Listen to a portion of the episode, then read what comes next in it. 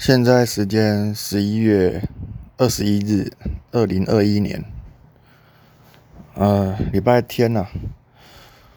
我接下来三天后或两天后要去墨西哥了，我也不确定回不回得来，会不会在那里就被干掉，或者是在那里快要上飞机的时候又确诊了。所以我就不能上飞机，要在当地隔离。然后语言西班牙文我也还还几乎不会，语言也不通，所以其实生死未卜啊，我必须这样说。所以想说，叫记录一下现在的近况好了。呃，那个今天啊，今天十一月二十一号，新闻上发生了一件事情啊，就是啊，桃园吧，桃园有个有个人叫艺术家，然后进了超商买东西，然后超商店员叫他呃口罩戴上，不戴好不结账，然后他。他拿东西去结，真的不被结账，于是他就东西放着出去，然后戴完戴完口罩后进来买，结完账之后呢，他再他再离开，然后再回到现场，把把自己的口罩就是拉开，然后丢到那个店员脸上，然后后来拿出刀子刺了店员几刀，后来店员嗯不治死亡。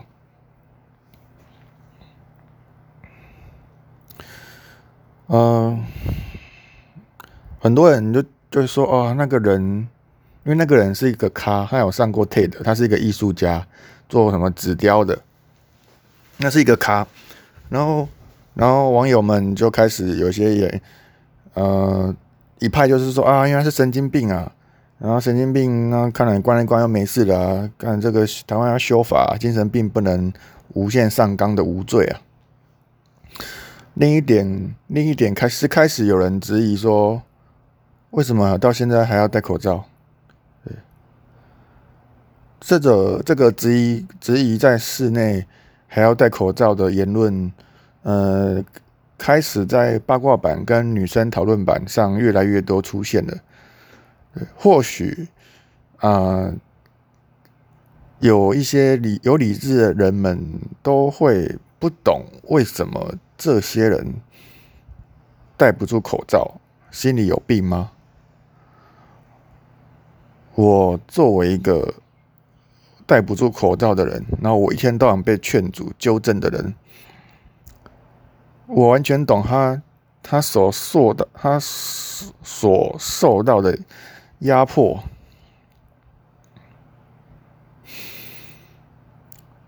我每天就是被这样纠正的。你知道我怎么想的吗？我身为一个戴不住口罩的人，我在想什么？我现在跟我现在透过这个录音讲给大家听。我想的是，你他妈的政府管的最严格，然后现在政府已经开放路上可以运动的时候就可以不用戴。那我走路也算运动啊？那你你跑步跟走路那个病毒都会传染啊？能够。能够跑步的时候不用戴，就表示基本上是安全的了。好，然后你说超进进室内就要戴，然后但是你有没有发现可以内用了？内用隔板也全部拿掉了。然后你你在那边长时间吃东西，隔壁桌的人也在也在长时间吃东西，这个就是最容易病毒传播的时候啊。当当我们在餐厅内吃东西。可以脱口罩吃东西都可以了，然后 Seven 全家也开放了内用区，你在内用区可以脱口罩大大力的吃饭，为什么到结账区就要戴上口罩？真的，如果有病毒的话，这真的有用吗？这个这个小小的措施真的有用吗？我想的是这些东西，我就觉得。就基本上本质上，现在已经开放到政府 don't care 了，就是已经今天清零清到了不知道几百天了，所以才会开开放开成这样。然后政府只是随便唠一句，嗯，你们如果没有吃东西的时候，口罩给我戴上哦，给我马上戴上哦，这样就是一句话，然后把这个呃防疫的责任丢给大家，给大家自己自己。就他做一个呼吁，然后让大家自己戴口罩，这样就达成了卫福部想要的，呃，疾病降低的传染，疾病传染降低的数目。所以你你如果从比较高层次的角度看这件事情，基本上政府已经放心了，他其实不在乎，他就觉其实觉得台湾早就安全了，只是随便下一个规则跟大家说没事就给我戴好，这样让他也不做任何的法则。你说警察要要罚吗？不会的，因为警察在五月到七月的时候会抓得很严，是因为有明确的法则。嗯，比方说路照路上不戴口罩抓爆你，罚三千，罚爆你。现在呢，你知道当当政府公告你在路上运动的时候可以脱口罩，你在路上吃东西的时候可以脱口罩，光这样的时候，警察根本要怎么执法？你想一下，你是警察，你要怎么执法？如果这个人他就是没有运动，也没有吃东西，然后不戴口罩，你要去抓他的时候，他就跑起来，那他就是在运动中了。或者是他马上拿出水要喝，那他也就不用戴口罩了。那抓屁呀！这就表示这个这个这个限制已经是可有可无了。如果你稍微想一下，你把自己丢到警察的角度去看，现在在户外基本上根本就是不用戴口罩，因为不会有人抓你。户外不用戴了，这就是结论。然后室内，室内你他妈都可以吃东西了，还在那边要求戴口罩，嗯，在干嘛？然后，呃，然后为什么你们戴得住，我戴不住？我必须说啊，我就像那些欧美的人一样啊。我会乐意配合打疫苗，是因为我想要赶快恢复到正常生活。我想要把口罩拿下来，因为打完疫苗之后得了就没事，也不会怎样，因为它就是变轻症，像感冒一样，根本不用在乎会不会确诊。所以我的目的是希望能够把口罩拿下来，而不是而不是没事就戴着口罩，然后一直不要让自己感染。这个这个核心。嗯嗯，不太一样。那所以，呃，我我身为我这个人，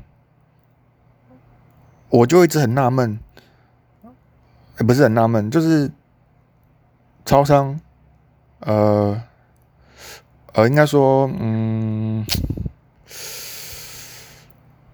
就是这个东西，政府其实已经不管了，它其实会回到。戴口罩的人跟不戴口罩的人之间的战争，只要戴的人很多，那不戴的人就是少数，就会被被压迫，就是异类。因为人是从众的，只要戴的人一样很多，那超商店员就有一种权利跟底气，要求所有人进来的人都给我戴。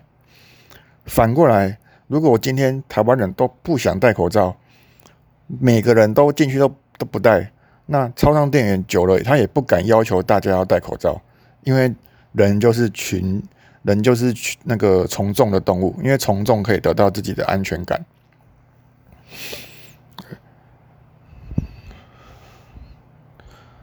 然后我发现这件事情之后，我是个活动主办方，我有权利。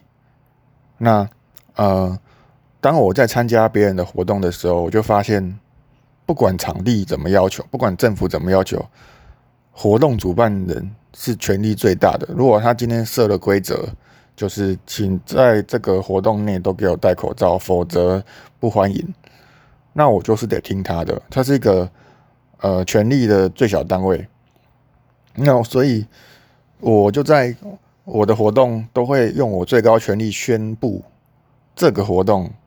大家不强制戴口罩，自己决定要不要戴。你对，就是要要戴的人，我也我也欢迎你自己戴，但是你不要干涉其他不想戴的人的呼吸空间。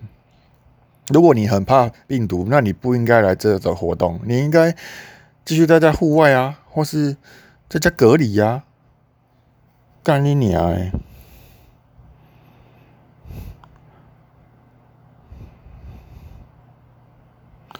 然后你知道我的日常是什么吗？因为我深知，如果大家都没有人去挑战那个那条隐藏的界限，因为政府基本上是不管的，靠人民的这个呃看不见的机制，就是比看戴口罩的多还是不戴的多。如果我都继续活在舒适圈，活在那个安心的不被骂的状况，跟着戴，那我们就会戴一辈子。所以必须要有人越多越好，少也没关系，去做一种一种在抵抗这个界限的行为。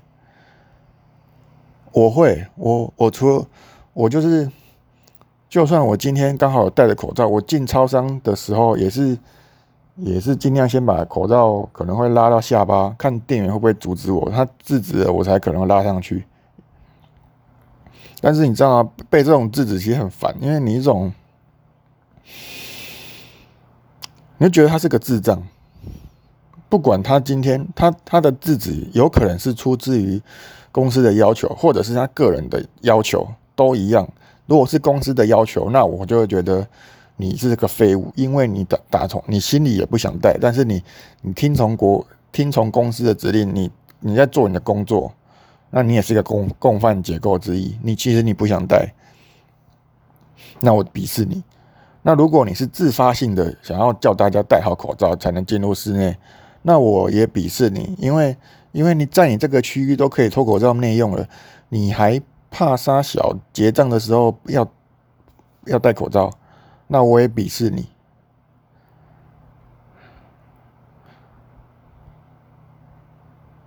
这就是有一种，嗯。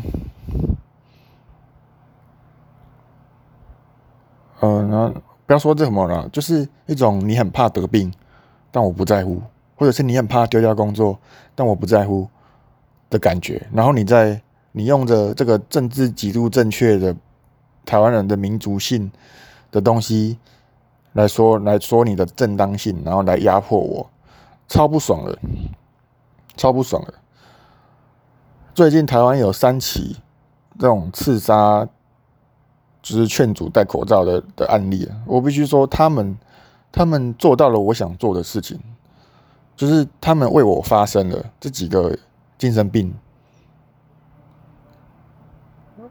发，就是产出了攻击行为，然后让那些店员更不敢制止别人，这是我方的的嗯战士。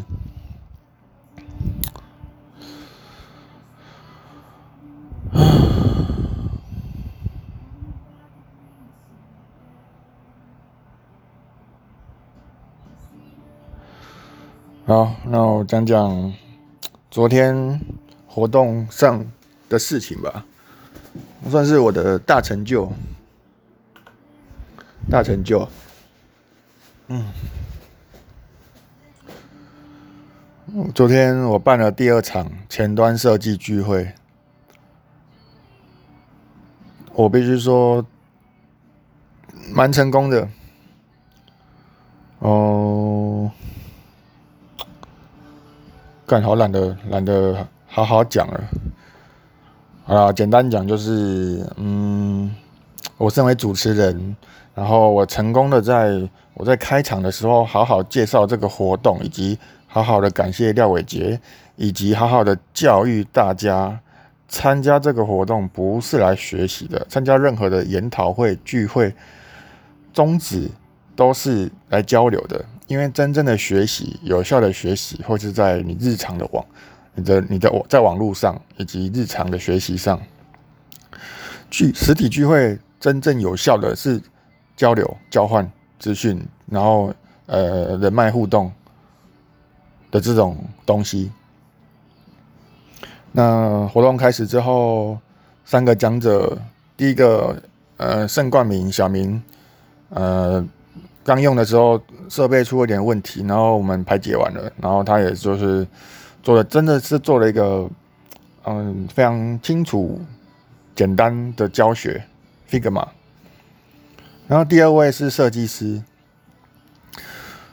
他真的很有设计师的 style，一坐上去，然后就直接现场调查大家会不会觉得很冷，然后大家很多人都说会，于是我就我就直接被压着去去去调冷气，那导致我中间没有听到，那我只听到后面十分钟吧，我觉得他讲的还好像还不错，还行，然后后来 Q&A 也很多人问。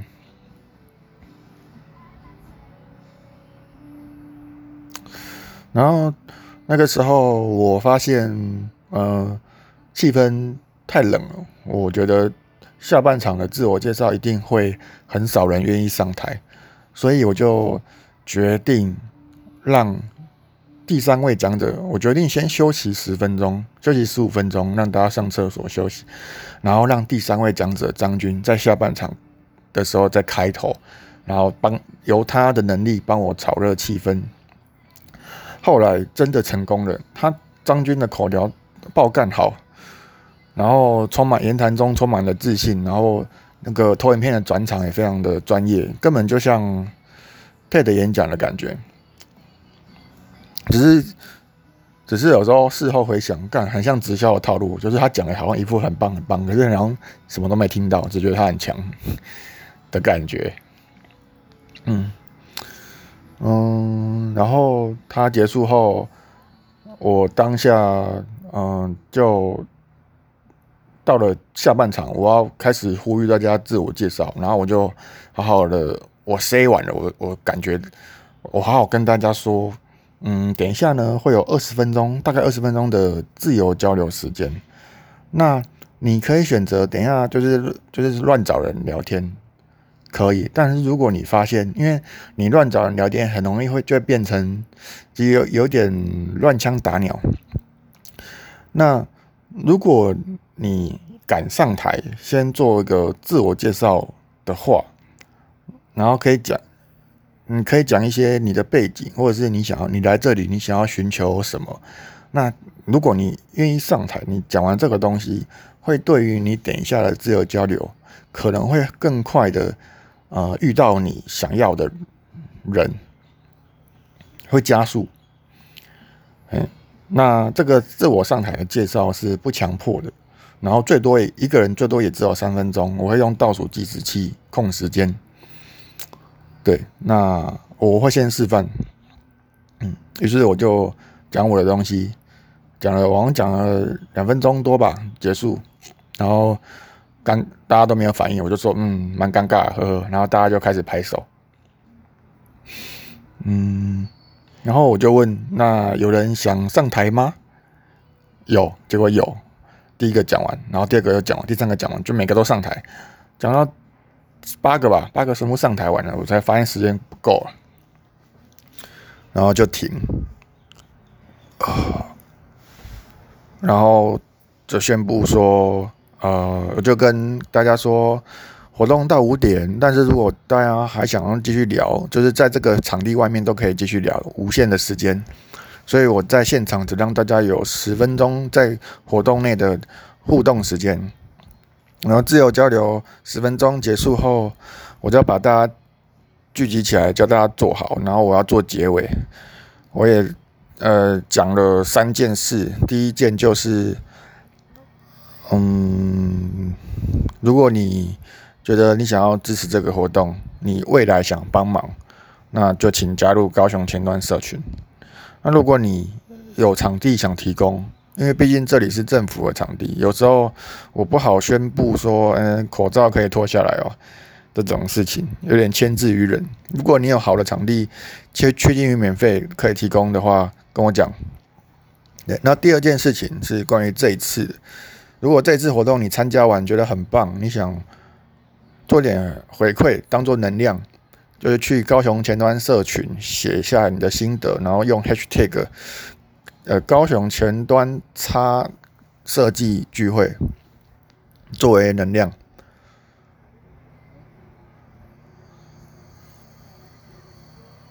呃，那对，然后第三件事情是，如果你对我这个人办的其他活动有兴趣，我在高雄办高雄怪奇活动办了两年了，会有各式各样的聚会，像废物麦目这是目前最受好评的 Open 麦之一。对，那就请就是追踪这个粉砖高雄挂旗活动，有有 FB 粉砖，有 IG，有 FB 社团。对，那今天就这样，就是谢谢大家。那可以，然后，然后后来交流的时候啊，他们从五点聊到六点，自发性的活动已经结束了。然后六点的时候，我真的我走了的时候，还有三个小团体在那边继续聊。对，有好，我感觉到有设计的，然后有前端的，然后有那种呃学学习中的之类的，就是就是他们已经不在乎我，他们就是把握这个机会在做。难得的遇到这个人的交流，这样。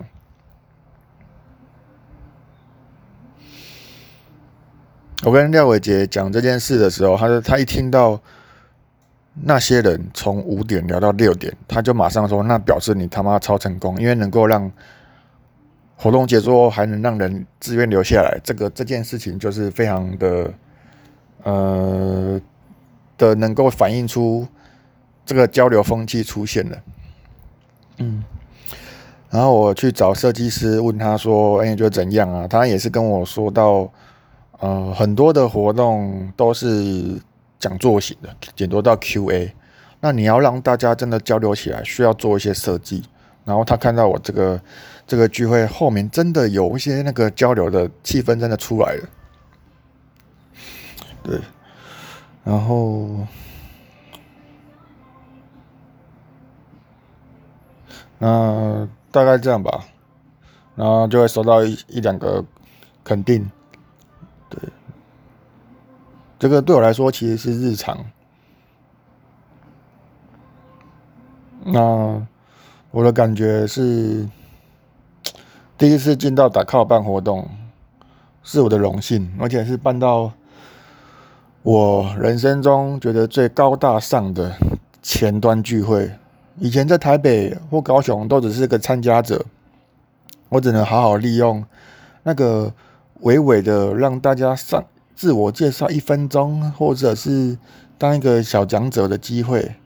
那没想到换到我可以当一个主办人，然后我还可以吸引到三个讲者来讲讲这个主题，然后我还创造了让大家平行交流。到欲罢不能的状况，嗯，荣耀，我是荣耀的。我看那个后台报名表单啊，有一个是从好想工作室的 Chris，他好像我不知道他有没有来。对，然后我也觉得，呃，就是与有荣焉吧。就算他有没有来，我不，我没有很在意在意这件事。嗯，对啊，嗯，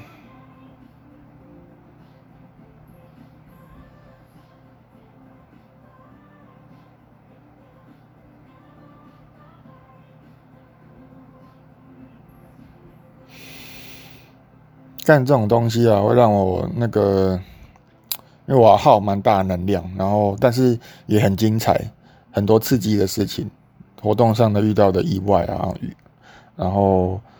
呃，意外处理、危机处理等等，但这些东西在我眼中都不是问题，都是可以呃解决的。因为我很知道什么是谈判啊，什么是重要的，可以才可以促使一件事情发生。那，嗯，然后。然后礼拜五晚上的时候，啊，不对不对，我要讲的是昨天礼拜六啊，下午活动我的活动前端聚会结束之后，马上七点就跑去参加旅行养分办的朝圣之路的讲座，然后跟 Miso 跟 Astri 一起去，那。他就真的是一个旅行的人。从他讲的故事是悲惨的故事，我就知道啊，干这真的真的是背包客，不是那些完美的故事。对，非常的，我真的有感觉到闻到那个流浪的气息。然后我必须说啊，当他提到在走朝圣之路的时候，大家在睡那些青年旅宿嘛，有个庇护所。如果感染，如果遇到了床虫，它会在床在你睡着的时候咬你，然后甚至会呃埋伏在你的行李里面，跟在你的行李上，那你就是一个传染源，它是会传染的。那就会被大家避开，对，就像现在 COVID-19 一样，当个瘟疫。那他那个时候主讲者也遇到了床虫这件事情，然后本来他跟几个好朋友约定好，走路到某一个小镇的时候，要好好放松一下，订个 A M B N B，然后去个酒吧之类的。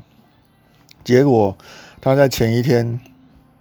感染了床虫，所以大家就也不敢碰他，他就是被隔离了，然后自己去把自己全身洗干净，然后其他人在 party 在在家里开 party，对，在他没有干净之前，没有人敢碰他，想碰他，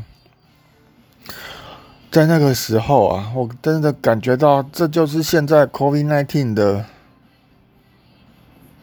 无力感。我现在走到外面，走到外国，我都不知道大家怎么看我的。有时候我需要帮助，我是一个旅行的人，我需要人与人之间的很 close 的，呃，物理上接近或者的的东西。那当 COVID-19 来的这个瘟疫，当当有一方是会害怕得病的。那这个东西把我们的距离用物理上直接隔开，这我觉得好无力，极度无力，我什么都不能做。现在台湾也是一样，怕病怕的要死，然后出国也是重重的阻挠，嗯。对，好，那还有另外一件让我很感动的事情。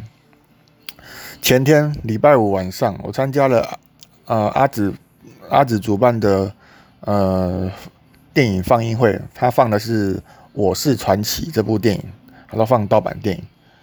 然后，刚你知道吗？在里面那个主角在纽约市里面，所有人都死光了，都变僵尸了，只剩他一个。活人，他太寂寞了，连狗都可以对话，然后每天都会播广播，用广播的方式达到说，达到就是尽量尽可能的全世界跟大家说，嗨，我是谁谁谁，我在纽约。那，嗯，如果你听得到这则讯息。我跟你说，你不是唯一的幸存者，还有我，可以来找我，我可以提供你食物、庇护所这些东西。拜托，如果你真的看听得到这个讯息，来找我，我跟我想我想跟你互动。那是多么的荒凉！他就在整个城市零零人，就只有他一个人，跟跟一只狗，然后所有的物资都活都在。你你你死不了，然后那是多么我听到听到他广播的东西，我知道我知道这个是完全渴望跟人交流的感觉，因为如果是我，我会跟他做一样的事情。我现在就在做一样的事情了，我所有的活动都是以交流为主啊，因为我他妈渴望跟人交流啊。如果我我。如果今天台湾全部的人都死光了，只剩下我一个人，然后我不确定他有没有生还者，我肯定会跟他做一样的事情。那个那个感觉，那个广播出去的感声音是绝望的，一种 “but please”，拜托，如果你听得到的话，你听得到这个音这个讯息，拜托拜托跟我讲，跟我说，你欢迎来找我，我我可以给你好多东西。那个那个绝望跟渴望，跟我一样。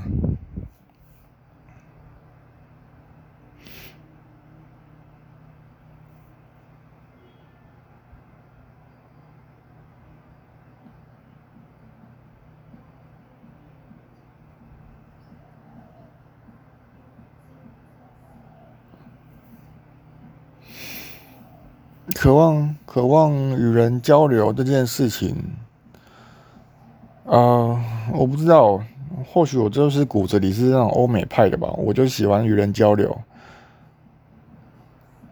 对啊，大概这样吧。今晚祝我好运啊！好久没有录这个 podcast 了，三个月了吧？上一次是八月，现在是十一月底。九十十一，或或许是最后一次，或许我在墨西哥回不来，或许，或许我会死掉，或许我会破产，都有可能。嗯，我也不想要做什么呼吁什么，哎，如果你听得到这个讯息，你传个讯息给我点鼓励啊，不要，因为我知道我会心碎，因为不会有人这样做。嗯，大概就这样吧。这个不知道有谁会听到的人，拜拜。我是丁丁，现在时间二零二一年十一月二十一日，礼拜天，在台湾文化中心我的家。嗯，我不确定到底我去了墨西哥。会不会死？会不会感染？会不会回得来？我都不知道。那就以这个 podcast 作为一个像是实验一样的记录。